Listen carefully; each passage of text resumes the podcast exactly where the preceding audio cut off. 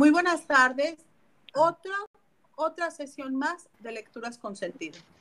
Empezamos en diciembre platicando sobre Flores para Algernón de Daniel Kay. En esta lectura vamos a tratar de explorar un poco sobre la discapacidad intelectual.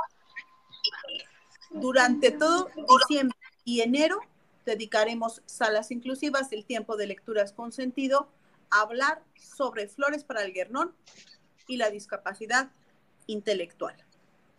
Nuestra compañera mediadora de lectura, Valeria Fábregas, nos tiene algo que comentar sobre este libro. Adelante, Vale. Gracias. Este, buenas tardes. Bueno, yo les quiero comentar acerca de la portada del libro. Eh, eh, la portada que yo encontré, porque existen varias portadas, eh, aparece una, bueno, el nombre del libro, aparece la imagen de un cerebro y encima del cerebro una rata blanca. Eh, creo que sí nos transmite muy bien lo, que, lo que tiene que ver con, con lo que trata el libro, pero a mí en lo personal las ratas no me gustan, ni tampoco me gustan los test de, diagnóstico que le llaman. Pero bueno, puede ser un, buen enganche para cualquier lector, ¿no? Este, ¿qué más puedo decir de la portada? Es una portada sencilla, pero a la vez, a la vez, mm, no sé, no sé exactamente cuál sea la palabra, pero a la vez intensa, a lo mejor. Em, es una portada que te mete, que te lleva persona, bueno, precisamente al tema, a la discapacidad intelectual y, también eh, mete, eh, por así decirlo, al segundo protagonista de la historia, que viene siendo la rata, que se llama Algernon, por el cual eh, el libro tiene eh, el título que tiene, que es Flores para Algernon. Este, pues eso sería mi comentario, mm, chicas, para la que sigue. Gracias. Muchas gracias, Vale. Yo creo que, que es un libro que, te hace pensar mucho, sobre todo teniendo en cuenta que Charlie Gordon, que es, el protagonista, es ya un hombre de 37 años. De ahí empieza uno a hacerse muchas ideas respecto a la lectura. Valeria nos estaba describiendo un poco la portada, porque te remitía a muchas ideas diferentes. También queríamos que quedara bien claro para todas las personas con discapacidad visual lo que veíamos en las diferentes portadas. Poco a poco se va desgranando ah, la realidad de Charlie, como la va viviendo, cómo llega a, un pináculo y examinarse, examinar todas las sensaciones que, que va viviendo, cómo se va relacionando con todos a su alrededor y, a mí me quedó la idea de como cuando algo se va desmoronando, como cuando a una montaña de azúcar le vas echando poco a poco agua y empieza a desmigajarse por todos lados. Esa fue la impresión que a mí me dio, muchachas. No sé ustedes qué piensen, si alguna de ustedes quiere opinar respecto a su interpretación de la lectura que hemos hecho de esta primera parte de, de Flores para el Guerra.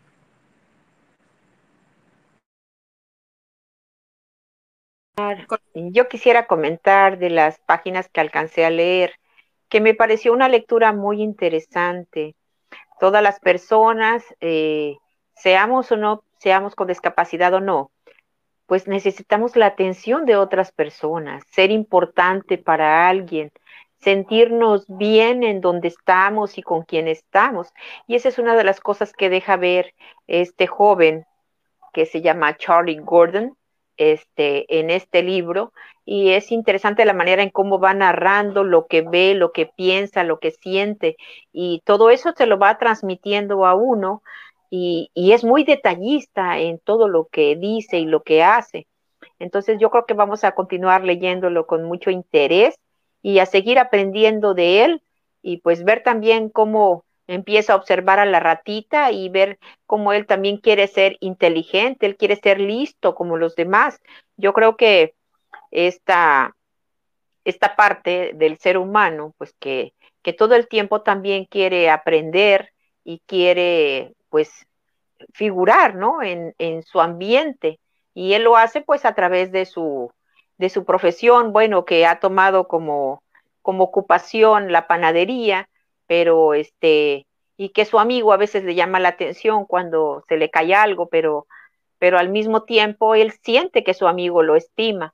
Entonces ahí nos va llevando la historia por esos recovecos interesantes y yo creo que hay mucho que aprender y seguir aprendiendo. Esa fue mi participación. Muchas gracias. Adelante. Yo creo que es importante para los que nos están escuchando que no saben un poquito de qué están hablando ahora las mediadoras de lectura de salas inclusivas. Bien, eh, Flores para Algernon, el personaje principal es Charlie Gordon. Charlie Gordon es un hombre de los, en los 30 años y tiene una discapacidad de, de discapacidad intelectual. Él tiene un coeficiente intelectual de 68 y es elegido para una cirugía experimental para aumentar su inteligencia. Los doctores le dijeron que comience a guardar un diario, un informe de progresos para registrar sus pensamientos y, progresos, perdón. El procedimiento ya funcionó en un ratón de laboratorio llamado Algernon y los médicos son muy optimistas. Ellos esperan que a Charlie le pase lo mismo. La cirugía es un éxito y la inteligencia de Charlie se dispara. Sin embargo, él encuentra que su inteligencia emocional no va a la par que su inteligencia, que están midiendo por medio de, de test, que están midiendo por medio de, de pruebas todo el tiempo. También comienza a darse cuenta por primera vez de la crueldad de sus amigos con él, porque lo empieza a desarrollar de otra manera. Él empieza a desarrollar también sentimientos que antes este, estaban vedados para él. Entonces, sin contarles el resto de la historia, yo creo que es muy positivo para la vida de cualquiera leer Flores para Algernon, para encontrar un poco de la realidad de Charlie en cada uno de nosotros. Si alguna más quiere comentar algo. Les decía que me había gustado mucho principalmente el enfoque que, tiene el libro por la naturalidad con la que se trata, eh, pues la condición con la que vive este Charlie, que viene siendo el protagonista de la historia.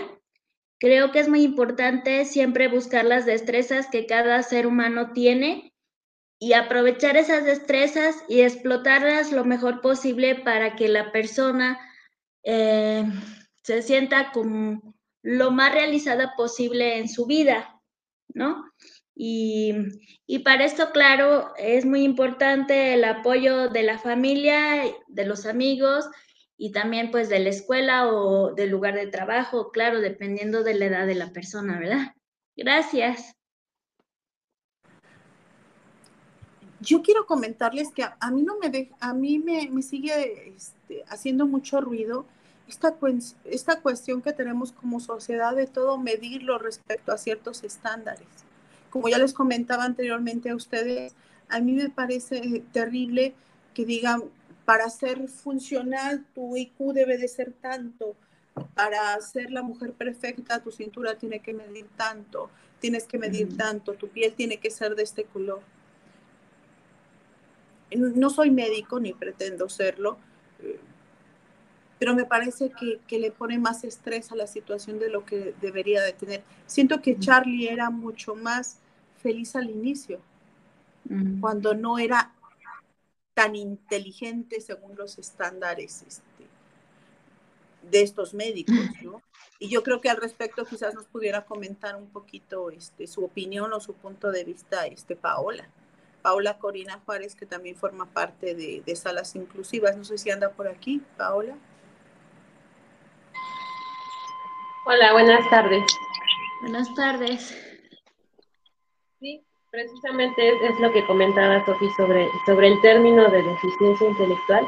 Anteriormente se manejaba solo basado en lo que es el coeficiente intelectual, en las respuestas cognitivas que daba la persona hacia los, las, las escalas o los exámenes que se le hacía para delimitar qué tanto tenía de, de respuesta ante procesos mentales, atención, memorización, pero ahora eh, la, la, Asociación Americana de Retraso Mental este, nos cambió totalmente el paradigma de cómo tenemos que clasificarlo, ya que nos dice que tenemos que ir más allá. Precisamente como decía en el libro, ver su entorno, ver la forma en cómo reacciona. Eh, mira, vamos a, vamos a checar. Nos comenta que la de, de deficiencia intelectual se basa en las limitaciones significativas en el funcionamiento de la conducta, cómo se adapta a su medio, cómo se van manifestando las habilidades mentales, sociales, prácticas, y nos vamos a ir dando cuenta desde su desarrollo, desde su nacimiento, a través de su desarrollo antes de los 18 años. Es cuando se empieza a, delimitar este espacio de tiempo sobre, sobre los retrasos que va presentando durante su conducta y durante el desarrollo biológico también. Y se aplica en nivel, en duración y en la necesidad de los servicios profesionales que va requiriendo. La asociación también nos va diciendo que tienen que clasificarse, se tienen que tomar en cuenta varias dimensiones, la intelectual, la conducta adaptativa, cómo va participando, cómo va interactuando con su medio, los roles sociales que va desarrollando, la salud también que va teniendo, ya que eh, puede ser acompañado de algún trastorno, alguna enfermedad secundaria, no precisamente eh, no tiene un origen establecido, es una de las discapacidades multifacéticas o, que se tiene un origen diverso, ya sea también por su desarrollo, algún medicamento, algún eh, eh, trastorno durante el, desarrollo como feto, después del nacimiento. Entonces su etiología es muy diversa. Y a través de eso pues obviamente el, desarrollo o el contexto que va teniendo la persona va cambiando. Así como decía en el libro que los, los factores que van, que van influyendo, las emociones, las personas que van interactuando, obviamente va cambiando el desarrollo normal. Si, si a una persona la, la exponemos a muchos estímulos sensoriales, visuales, obviamente va a tener un desarrollo distinto a una persona igual con, con un déficit eh, intelectual, pero que está eh, limitada, que no sale, que la, como anteriormente se hacía, que la escondían, que la metían en casa, que no la sacaban.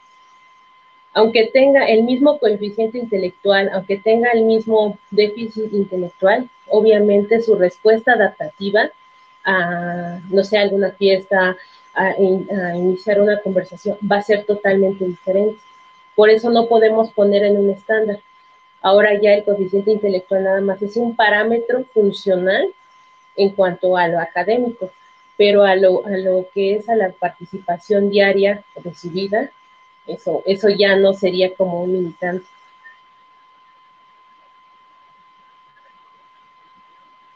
Listo, chicas. Muchas gracias. Yo quisiera comentar a los que están empezando a leer que tengan paciencia, porque de repente uno ve faltas de ortografía en, los informes de progresos y puedes pensar que, que, esto fue un desapropósito, pero las faltas de ortografía que hay ahí son propias de la condición de Charlie. Con el correr de las hojas la escritura mejora. Este detalle a mí me pareció magnífico porque logra plasmar de una manera muy sencilla la esencia del protagonista. Y creo que esta es una parte vital. Esta obra ganó el premio Hugo a la mejor obra de ficción corta en 1960. Esta, esto era un cuento. Luego se transformó en novela y ganó el premio Nebula en 1966. Yo creo que la inocencia que tiene Charlie para presentarnos su mundo y mostrarnos a través de sus ojos cómo ese mundo se va transformando mientras su coeficiente intelectual comienza a elevarse es algo muy emotivo. Nos muestra, me parece a mi juicio, las diferentes facetas del ser humano en cada uno de los personajes que van apareciendo y con ellos también evolucionan junto con el protagonista mediante sus cambios. A mí me parece fascinante porque un mismo hecho cambia vitalmente de cuando él tiene un, bajo coeficiente intelectual a cuando va subiendo. La misma vivencia, porque van cambiando los ojos. Y yo no, yo no ceso de, de preguntarme aquello que nos repiten, que, que solo podemos dar lo que traemos adentro de nosotros, ¿no? Entonces, entre más frustración tiene él, más ve groserías en los ojos de los demás, pero su parte de adentro le sigue diciendo, estás mal, desacelera, pero parece que va tomando impulso para estrellarse contra la pared, ¿no? A mí me gustan mucho los personajes y la forma como está escrito, porque te vas, te vas metiendo en, en la historia, te vas metiendo en la piel de Charlie Gordon. Vas este, aprendiendo un poco de lo que es este mundo, ¿no? Este mundo en lo que entiendes una cosa que no necesariamente es lo que los demás querían que, querían decir en su mensaje, ¿no? Y nos hace percatarnos también de lo difícil que debe ser el entorno para los amigos, toda la familia que, apoya y, vive alrededor de ellos, ¿no? Hay una parte en la que, que se me hizo entrañable, donde una de las chicas le dice, antes de ser tan listo y que me vieras incluso hacia abajo, tenías una cualidad que hacía que todos te quisieran. Y él, responde, sí, porque se burlaban de mí. Y él decía, sí, pero eras tan fácil de querer y era tan tierno que incluso tú, te acercaras con ellos a reírte de ti mismo, que la gente no podía evitar quererte.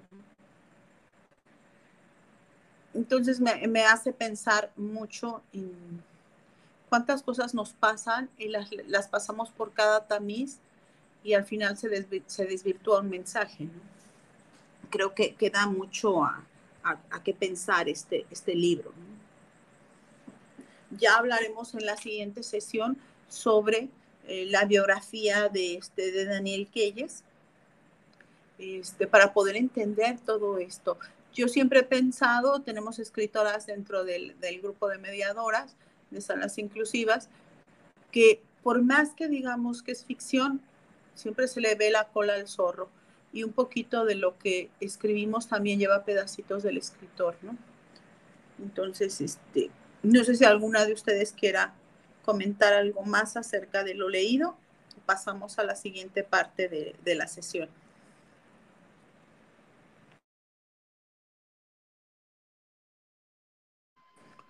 Ok, entonces vamos a pasar a la siguiente parte de la sesión. Le vamos a pedir ahorita a, a Leticia este, Flores mediadora de la sala de lectura, que de la sala de lectura El Jardín de las Letras y miembro de salas inclusivas, que nos platique hasta dónde nos toca leer el próximo miércoles 15 de diciembre, donde estaremos platicando en la última sesión del año sobre flores para leer. Por favor, Leti. Con mucho gusto, pues el 15 de diciembre, que también es miércoles, Dios mediante, nos reuniremos y deberemos leer de la página donde empieza y dice, yo también le voy a dar a Harriet una hermosa carta de San Valentín, desde esa página hasta la página donde empieza que dice, estábamos sentados en aquella silla. Eso será el 15 de diciembre. Aquí nos esperamos y aquí nos vemos. Gracias. Es importante hacerles notar que nosotros hacemos esta división porque tiene mucho que ver el lector en el que estás leyendo la, eh, la obra. Si estás leyendo esto en un lector, en un reader, que marque las páginas. Puedes encontrar toda la información en el blog Salas Inclusivas 2021 arroba blogspot.com. Esa es la página de Salas Inclusivas donde puedes encontrar todo lo que subimos a las redes sociales. Ahí viene la dosificación por páginas y también viene la dosificación por palabras o capítulos, como nos lo está diciendo Leti Flores. Toda la información sobre cómo comunicarse con salas inclusivas la pueden encontrar en nuestro blog, en Facebook, en Instagram, en Twitter y por supuesto también en nuestros canales de podcast. ¿Cómo nos encuentras en el podcast? Estefer, ¿nos dices cómo nos encuentran? Claro, solamente tienen que buscar lecturas con sentido y o bien salas inclusivas o ambas, si quieren buscarlo así, también lecturas, lecturas con sentido, salas inclusivas. Y ahí van a encontrar todos los episodios. Estamos en, en, los podcasts de, se me fue el nombre, Anchor FM y también en eh, Spotify. Ahí nos pueden encontrar, ahí nos van a escuchar nuestras adorables voces y pues hasta dentro de ocho días. Muchas gracias. Somos Salas Inclusivas, parte del programa nacional Salas de Lectura, normalizando la diversidad. Muy buenas tardes.